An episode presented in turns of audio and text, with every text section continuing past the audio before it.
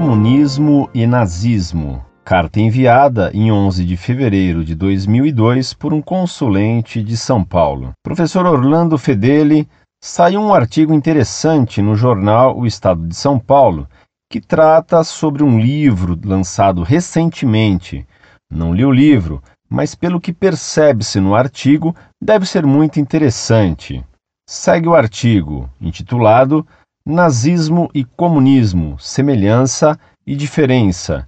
Ensaísta francês explica como políticas supostamente opostas levam a atos semelhantes. Autor do artigo, José Neumann.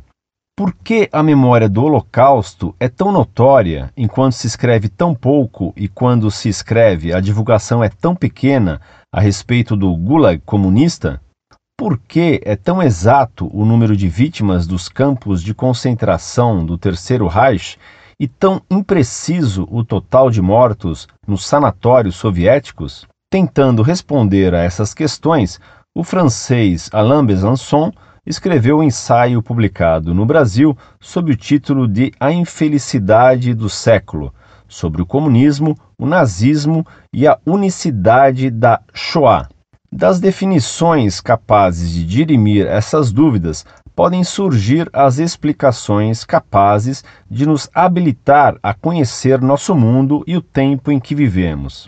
A premissa para qualquer resposta há de começar sempre pela tentativa de entender as semelhanças, mas também as diferenças entre o nacional-socialismo de Adolf Hitler e o marxismo-leninismo de Lenin, Stalin, Mao Tse-tung, Fidel Castro e outros. Segundo Pierre Choni, nazismo e comunismo são gêmeos heterozigotos que têm características genéticas diferentes o que os torna, apesar de inimigos e originários de histórias e povos distintos, assemelhados em várias características. Eles se colocam como objetivo chegar a uma sociedade perfeita, destruindo os elementos negativos que se opõem a ela.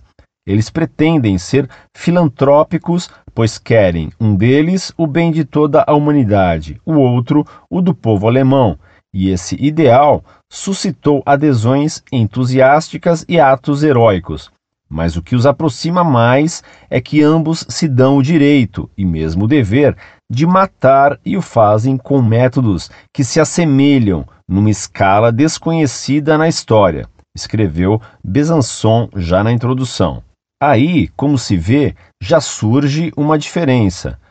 Quais e quantas foram as vítimas? Os alemães eram organizados, frios, sistemáticos, como descreveu Hannah Arendt em Eichmann em Jerusalém, relato sobre a banalidade do mal.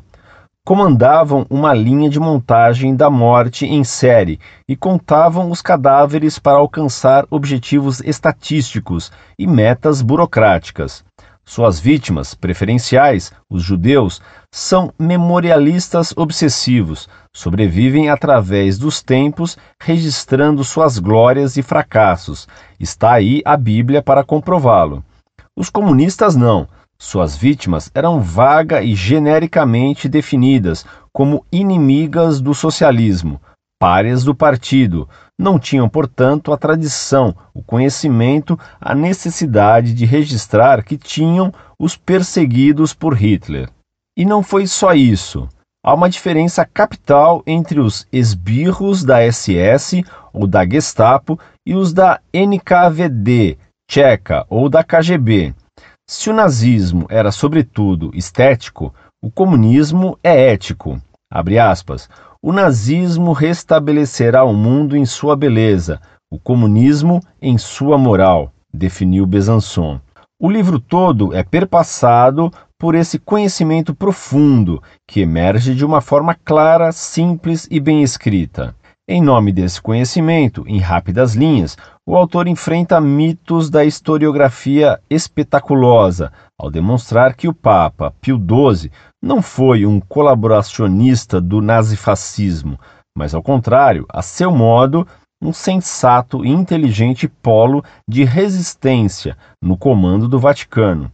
No texto, em que se propõe ambiciosamente a discutir sem pedantismo, mas em profundidade, a natureza do mal em duas formas absolutistas, o scholar europeu analisa as consequências do fato de o nazismo ser pagão e, portanto, antissemita por definição, mas ainda, e não em menor grau, anticristão, enquanto o comunismo é ateu e, portanto, anticristão e também antissemita. A leitura desse livro é de grande utilidade, pois o texto conta como os dois regimes totalitários se infiltraram nas democracias para debilitá-las, usando sua própria natureza para depois esmagá-las. A tomada do poder por um partido comunista é preparada por uma luta puramente política no seio de uma sociedade normalmente política.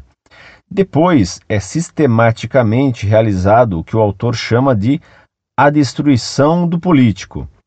As duas utopias totalitárias começam pela exploração do ressentimento e terminam pela destruição física e moral dos alvos desse rancor manipulado. Ambas também se inspiraram mutuamente em sua crueldade sem limites. O autor acredita haver razões para imaginar que a noite dos longos punhais na qual Hitler eliminou seus incômodos companheiros de partido em 1934, foi inspirada no Grande Terror de Stalin e nos expurgos em que, à mesma época, ele se livrou de camaradas bolcheviques da primeira hora. Mas há também aqui uma diferença capital. O comunismo é mais perverso do que o nazismo, porque ele não pede ao homem que atue conscientemente como um criminoso, mas, ao contrário, se serve do espírito de justiça e de bondade que se estendeu por toda a terra para difundir em toda a terra o mal. Cada experiência comunista é recomeçada na inocência, escreve Besançon. O conhecimento da crueldade do Terceiro Reich afundou o nazismo no esquecimento, mas a amnésia quanto aos horrores patrocinados pela inocência sempre renovada dos comunistas mantém a ronda de seu fantasma sobre o planeta, não apenas sob o disfarce grotesco de Fidel Castro, mas também na China, na Coreia e bem pertinho de nós, nos sonhos igualitários de gente que se submete às regras do jogo da democracia burguesa, como Hugo Chávez na Venezuela e Lula da Silva aqui. O implacável texto de Besançon mostra como começa e onde termina esse tipo de ilusão, no extermínio físico ou na degradação moral. Para evitá-lo, convém começar por conhecê-lo bem. José Neumann, jornalista e escritor, é editorialista do Jornal da Tarde. Fim do artigo.